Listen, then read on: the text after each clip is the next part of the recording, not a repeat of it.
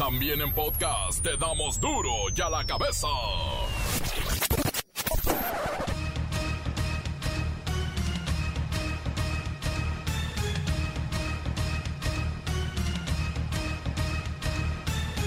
Lunes 14 de junio del 2021 yo soy Miguel Ángel Fernández y esto es duro y a la cabeza sin censura.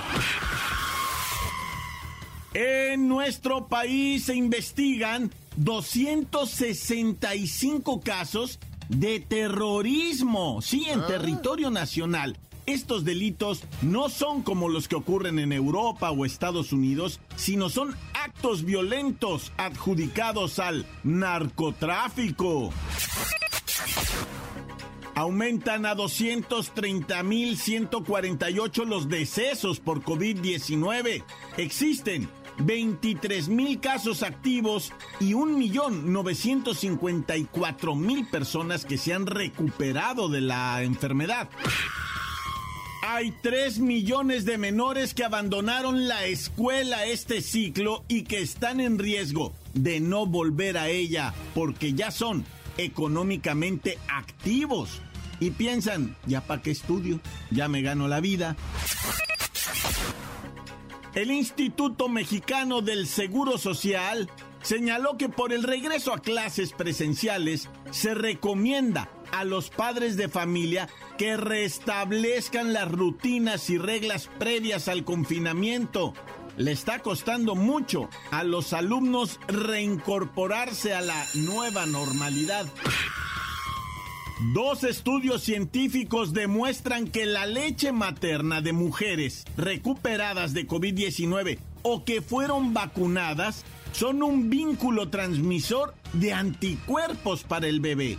Leche materna y mujeres embarazadas ya le pueden transmitir anticuerpos a su bebé en la lactancia. El reportero del barrio nos tiene esta información de las personas que fueron succionadas por una alcantarilla en Chiapas después de una tormenta. La bacha y el cerillo y el nuevo campeón mexicano de la UFC, la UFC, es este tijuanense, el bebé asesino, un orgullo nacional.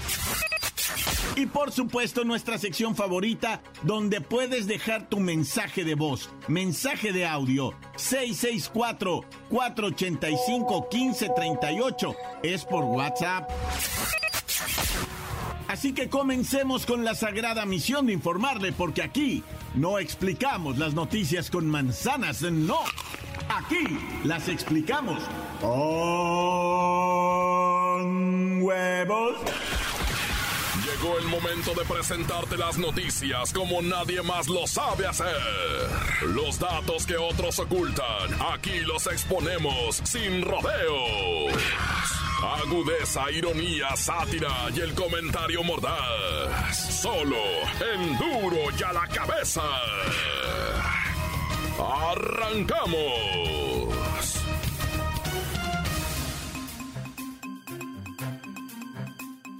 Bien, después de concluir la jornada electoral y las campañas y los cómputos distritales por circunscripción de las eh, elecciones a diputados federales, el Instituto Nacional Electoral, el famoso INE, ya formalizó la votación final por partido, insisto, esto es por diputados federales, nada más. Pero mire, qué impresionante. Siri, Cuéntanos cuántos votos tuvo Morena. Morena consiguió el primer lugar con 16.759.917 votos, 34.13%. Ahora, ¿cuántos votos para el PAN? Por el Partido Acción Nacional, votaron 8.969.288 personas, equivalente al 18.26% del electorado. Vamos con el PRI. El PRI se llevó 8.715.899 votos, o sea el 17.75%. Y la sorpresa, el MC, Movimiento Naranja. Es correcto, Movimiento Ciudadano logró acumular el 7% de los sufragios. Esto quiere decir 3.449.982 votos. Y de ahí vienen los que estuvieron, bueno, a punto, así a punto de perder el registro. Los que por poco desaparecen fueron el Partido Verde, con 2.670.977 votos, 5.44% del electorado. El PRD, 1.792.700, o sea, el 3.65%. Y el PT, o Partido del Trabajo, 1.594.828, 3.25%. Bueno, esos se salvaron, pero ¿cuáles son los que desaparecen y no sirvieron para nada?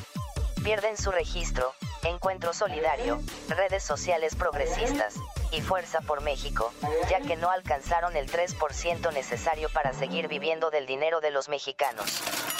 Gracias, Siri. Vamos a investigar ¿Cuánto presupuesto se llevaron estos tres partiditos que de verdad no ayudaron en nada a la democracia? Encuentro Solidario, redes sociales progresistas, Fuerza por México. No solo se llevaron dinero, sino que recaudaron y gastaron, bueno, y para nada, porque ya se perdió el registro, ya no existen, vaya. Y ese dinero que pasó, se perdió por completo.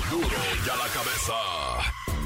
El Instituto Mexicano del Seguro Social invita a los padres de familia que restablezcan las rutinas y reglas previas al confinamiento por la pandemia causada por el COVID-19 a fin de regresar a clases sin que sea un martirio para los chamacos y para los padres, para los mismos tutores. Y es que la salud de todos está en juego. Tenemos vía Zoom a la maestra Hortensia Simbarón, que por cierto está terminando con un ciclo escolar, maestra. Maestra, su micrófono, maestra, está apagado. Ay, sí, ay. Digo, te veo, pero no te oigo. O, te veo, pero de cabeza o de lado. Ay, ya, ya, ya estamos, ya, ya. Ya te oigo y te veo.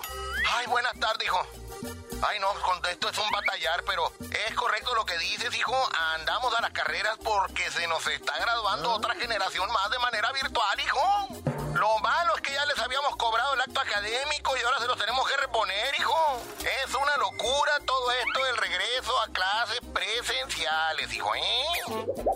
Hablando de locuras, los especialistas del Seguro Social dicen que después de un periodo vacacional o un confinamiento donde se relajan algunas reglas, se deben recuperar rutinas, horarios habituales, ejercicios de todos los días. Maestra, es cuestión de salud esto, ¿verdad? Ay, qué bueno que tocas ese tema, hijo. Mira, es importantísimo que los padres o tutores o encargados de los chamaquitos comiencen a experimentar sus rutinas que tenían antes de la pandemia, hijo. Cuando menos de 10 a 15 días antes del regreso a clases, si no hacen eso, se van a poner muy histéricos, hijo. Ya lo estamos viendo, hijo, ¿eh? Ya lo estamos viendo. Maestra Hortensia Simbarón, ¿qué es lo que más está viendo afectado en los alumnos? Maestra, Chom Chom, su micrófono, maestra. Ande su micrófono, sí, claro. Ah, pues el sueño, hijo. Es un batallar levantarlos en la mañana porque se acostumbraron a dormirse tarde y a despertar para prender la compu, decir presentes de la cama y en pijamas y volverse a dormir. Pero eso ya no va a poder ser, hijo. Una última recomendación, maestra Hortensia sin varón. Pues mira, hijo, yo como profesional de la educación aconsejo establecer una rutina en la que la criatura goce de un horario en familia, comer juntos y sentados en la mesa, levantarse temprano y asearse, vestirse, lavarse los dientes y en caso de asistir a sus clases en aula, revisar que la mochila cuente con los materiales escolares y algo muy importante, hijo, adecuar el horario de traslado a la escuela. Con eso los padres ya no van a andar gritando como locos toda la mañana. Y aparte, dele buen dinero al niño para que nos ayude aquí a reponer los gastos de la cooperativa, hijo, eh, que estamos en números rojos. Números rojos, hijo. Gracias, maestra. Además, padres de familia, presten atención aquí. Hay que aplicar los protocolos al regreso a casa. Porque estos pequeños tendrán que implementar medidas higiénicas, quitarse la ropa, bañarse antes de entrar a las áreas comunes, cambiarse la vestimenta, insistir en el lavado de manos, la sanitización de los artículos escolares, vaya, es lo que conocemos como la nueva normalidad. ¿Ya nos cayó? Encuéntranos en Facebook, facebook.com, diagonal duro y a la cabeza oficial. Estás escuchando el podcast de duro y a la cabeza. Síguenos en Twitter, arroba duro y a la cabeza. Y para todos aquellos fans del reportero del barrio, ya están sus podcasts, sus cápsulas en la página de Facebook del reportero del barrio, de duro y a la cabeza. Búsquelo en el Facebook. Ahí también está la bacha y el cerillo. Duro y a la cabeza. Y ahora es tiempo de escuchar al reportero del barrio. Ta, ta, ta, Montes, alicantes, pintos, pájaros, cantantes, culebras, eh, chirrioneras, ¿verdad? Bueno, ¿qué? ¿Van a querer la de los muertos o no? Qué bueno que ya estás aquí escuchando todo este drama de la vida real. ¿A dónde vamos a ir ahora? Al reporte. Reporte socavón. Hay que reportarlo del socavón. Desde la Ameriquita, Zacatepec. eh, ¿Cómo se llama ya? Zacatepec de no sé, de Santa Lucía. ¿Cómo se llama el pueblo? Bueno, el caso es que no es Zacatepec, Zacatepec, el cañero de Morelos. No, este es otro Zacatepec, Puebla, ¿verdad? Entonces, resulta. Ah, Sánchez, ¿cómo se llama? Este, bueno, ya ahorita me estaban pasando el dato, pero ya se les fue. El caso es el, el socavón. Ya, ya hablamos del rescate de los perritos, ya hablamos de que se llevaron unos borrachos que estaban ahí porque querían brincar para adentro y aventarse yo no sé qué tanto. Después también echaron para afuera a una banda de música que fue con un disfraz, una botarga de Bob Esponja, estar grabando un vídeo ahí. No, no, la raza se de veras, ¿no? Bueno, pues ya también ya se tragó la casa, ya casi, ya casi la, de, la, la desaparece, ¿verdad? Nomás van a quedar las bardas. No se sabe hasta dónde va a crecer este socavón, pero dicen que ya dejó de derrumbarse. Hasta ahorita ya, pero ya llegó a la carretera, a la caminito que estaba ahí, pues do- como llegaba esta familia, ¿verdad? La casita que tenía esta familia ahí, que además de todo, ¿verdad? Ya fueron extorsionados. Sí, la familia a la que se le cayó el cantón, güey, ahí en el socavón, güey, ya le sacaron un lanón, un perión, un varón. Híjole, los lángaros, ¿no? Les hablaron por teléfono, les dijeron, les vamos a depositar el seguro de lo del socavón, son 40 mil pesos, nada más tiene que, pues, cubrir la cuota de no sé qué, que son 4 mil, envíelo. Y, y ahí fueron a enviar los 4 mil pesos, la pobre familia. Aparte que perdió la casa. ¿Cómo? ¿Qué, esta familia, cómo se llama? Ah, Sánchez Salamiwa. Sánchez Jalamiwa, ¿no? Salamiwa, no sé, ¿verdad? Jalamiwa, porque es con X y pues X es Xochimilco, ah, es con S, no Xochimilco. Entonces aquí sería Salamiwa. Ah, pero bueno, ya se va a resolver esto.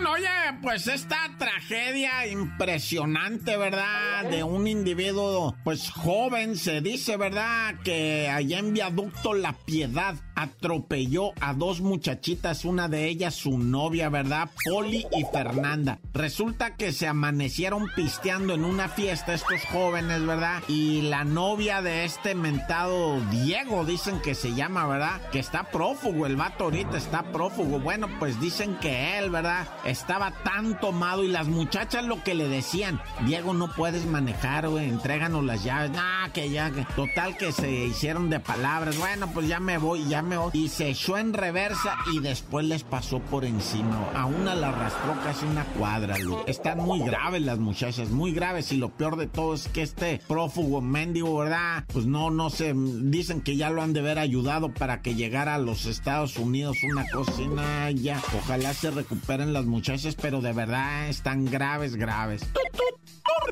Oye, pues la coladera de Chiapas, ¿verdad? Esta coladera se bajaron a... Iban en un carrito chiquito de esos matiz, cuatro adultos y una menor. El carrito estaba lloviendo, pero con una fuerza que se empezó a inundar la calle y a bajar la corriente para abajo. Entonces estas personas quedaron atoradas, ¿verdad? En una calle y se bajaron a querer empujar el carrito y zoom. Ah, resulta que estaba ahí una coladera abierta, güey. Y que se zumba a un muchacho de 23 años y a un don de 48 años. Se los tragó la coladera. Ya encontraron el cuerpo del muchacho de 23 años. El del señor de 48, la neta, todavía no lo hayan. Es peligrosísimo andar en esas corrientes de las avenidas, de las calles. Nunca, loco, te animes a jugar en una, digo, a querer cruzar una calle de que lleva una corriente por arriba de las rodillas, güey. Nunca te jala, güey. Y siempre hay una coladera por donde te vas a querer ir, loco, neta, güey. Al tiro con eso, raza.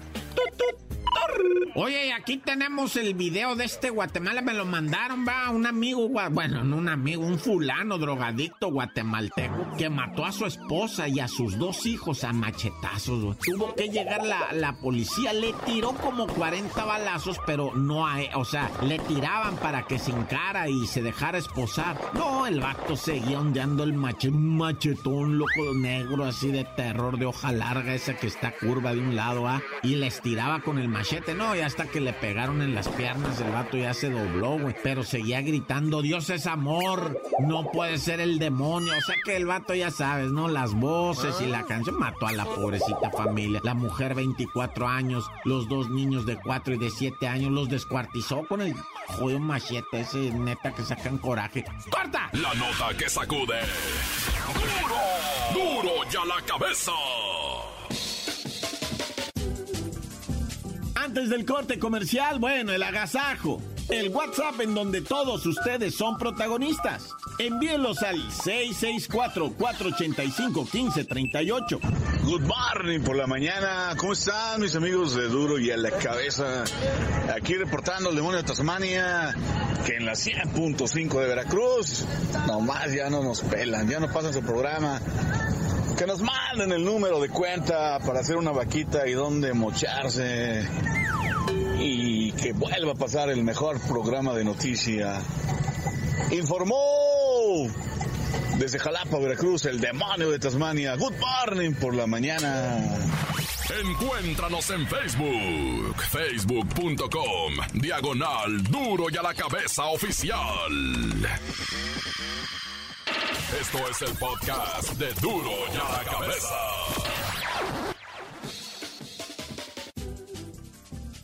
Llegan ahora la bacha y el cerillo. Hay nuevo campeón mexicano en la UFC, la UFC, dicen unos. Vamos, Brandon, el nuevo bebé asesino le llaman.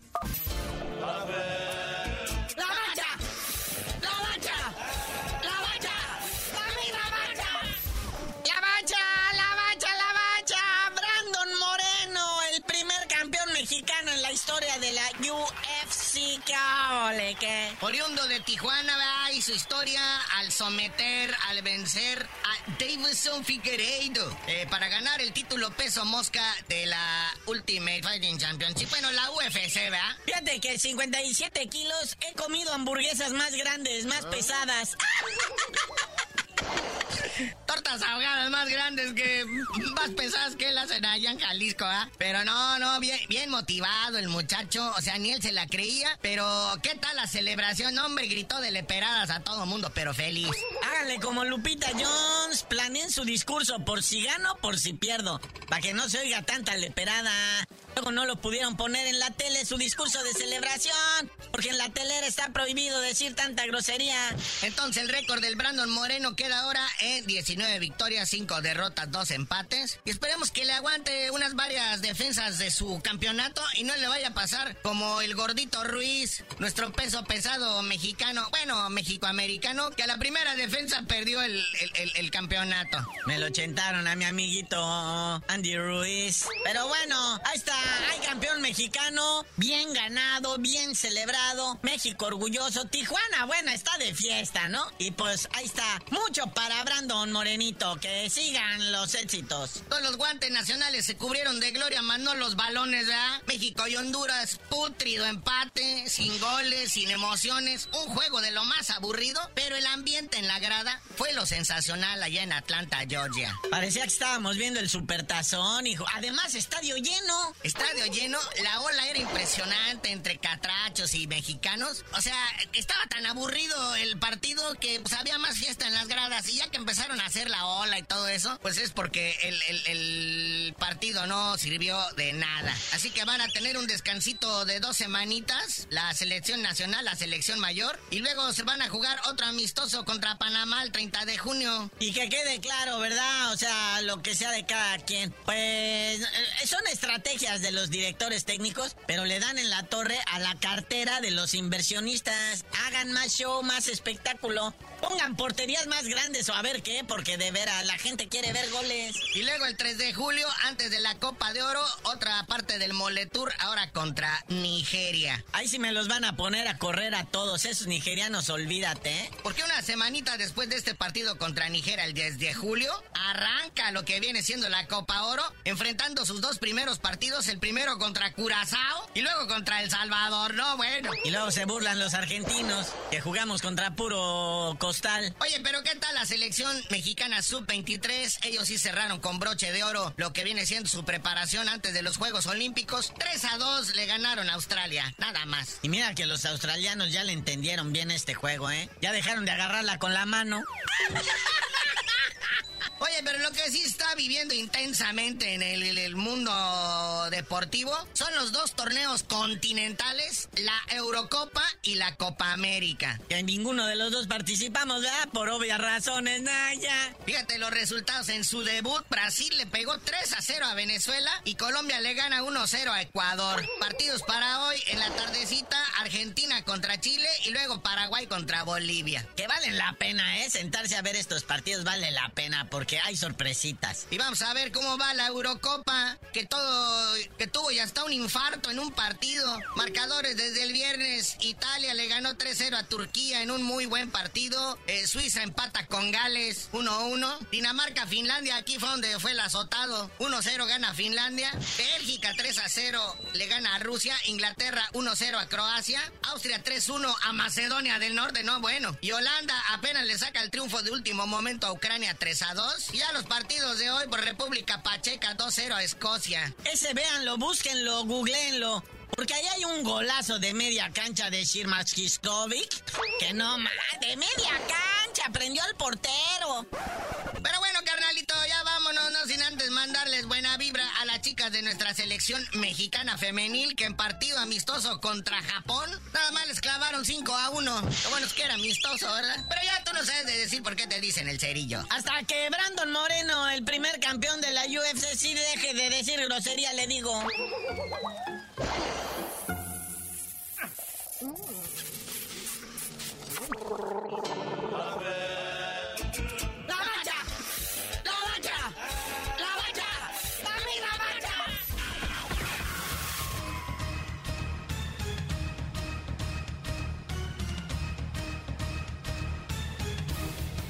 Por ahora hemos terminado. No me queda más que agradecerles y por supuesto recordarles que en duro y a la cabeza no le explicamos las noticias con manzanas, no. Aquí las explicamos con huevos. Por hoy el tiempo se nos ha terminado. Le damos un respiro a la información, pero prometemos regresar para exponerte las noticias como son. Duro y a la cabeza es Miguel Ángel Fernández, Arturo González, Evi González y la producción de Luis González, el señor X. Una producción original de MBS Radio.